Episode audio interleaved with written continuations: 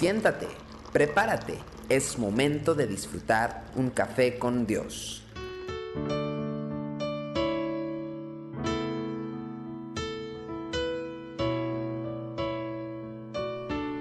Es muy interesante lo que nos enseña la escritura con la vida de Jonás y este hecho de Dios enviarlo a predicar eh, su palabra.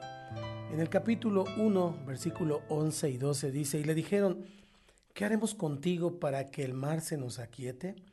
Porque el mar se iba embraveciendo más y más.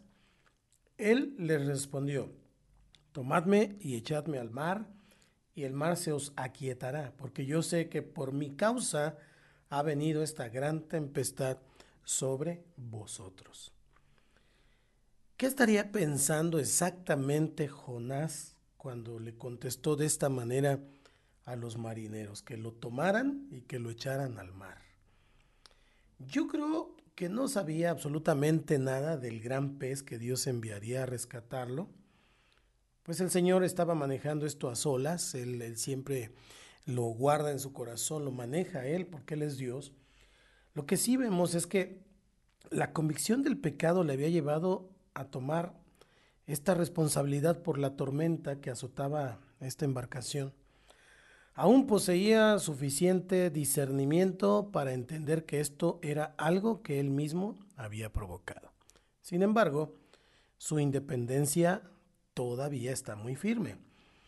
Lo apropiado hubiera sido que clamara a Dios por misericordia, que confesara su pecado y declarando su voluntad de hacer lo que se le había encomendado. Pero Jonás no discernía el corazón misericordioso de Dios y entendía que una vez desviado no tenía solución su pecado. Entonces, eh, dado que él había pecado, entonces se encontraba perdido y entonces decidió tirarse al mar y enfrentarse a una muerte casi segura. ¿Alguna vez como cristiano, como líder, eh, se ha encontrado luchando con sentimientos similares?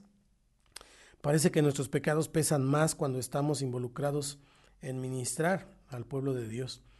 Quizás al estar en el ojo público nos acosa con mayor fuerza el sentimiento de vergüenza por lo que hemos hecho. De todas maneras, en ocasiones hemos contemplado el abandonarlo todo, el dejar todo, porque sentimos que nuestro pecado ha acabado con la posibilidad de seguir siendo útiles en la mano de Dios. Al igual que Pedro, pensamos seriamente en volver a nuestras redes. Esta forma de pensar es una de las razones por las cuales practicamos tampoco la confesión. La palabra dice que si confesamos nuestros pecados, Dios es fiel y justo para perdonar nuestros pecados y limpiarnos de toda maldad. Eso dice el apóstol Juan en su primera carta. El enemigo de nuestras almas se encarga de trabajar en nuestras mentes para que creamos que los pecados que hemos cometido no tienen solución el gran gancho, por así decirlo, por el cual nos mantiene atrapados es la culpa. Creemos que Dios ya no podrá escucharnos porque nuestra maldad no tiene arreglo. Entonces, convencidos de esta realidad, entramos en la desesperación y procuramos ponerle fin a nuestra miserable existencia. El gran estorbo a nuestra relación con Dios no es lo abominable de nuestro pecado, sino los requisitos que nosotros mismos nos imponemos para acercarnos a Él.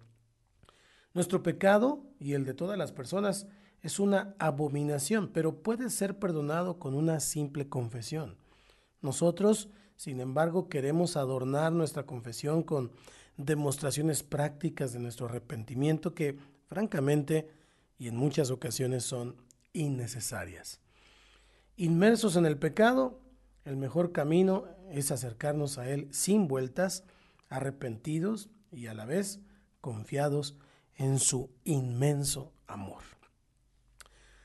Richard Foster en el libro magnífico que tiene de la oración, describe la oración que es la base de todas las otras oraciones, la oración sencilla, que dice, cometemos errores. Nos dice, muchos de ellos pecamos, caemos, y esto con frecuencia, pero cada vez nos levantamos y comenzamos de vuelta. Y otra vez nuestra insolencia nos derrota. No importa, confesamos y comenzamos otra vez y otra vez y otra vez. Es más, la oración sencilla muchas veces es llamada la oración de los nuevos comienzos.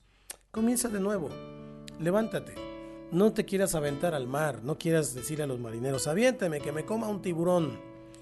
Levántate, Cristo te ama, Él te ama y Él tiene para ti aún perdón y misericordia. Grandes cosas están por venir. Que Dios te bendiga. Esto es Café con Dios. Tu amor por mí es más dulce que la miel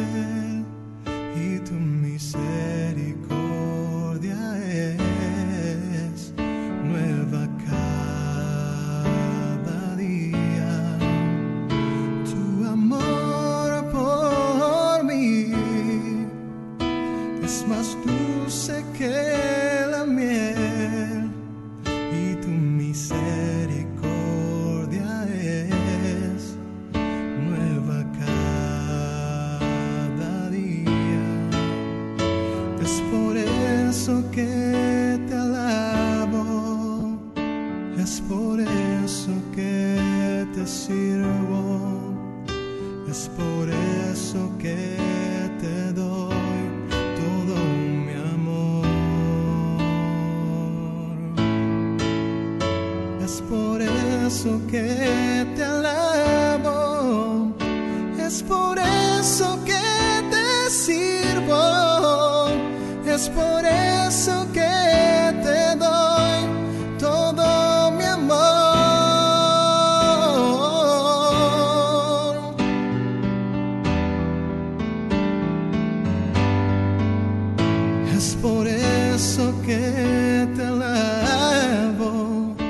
es por eso que te sirvo.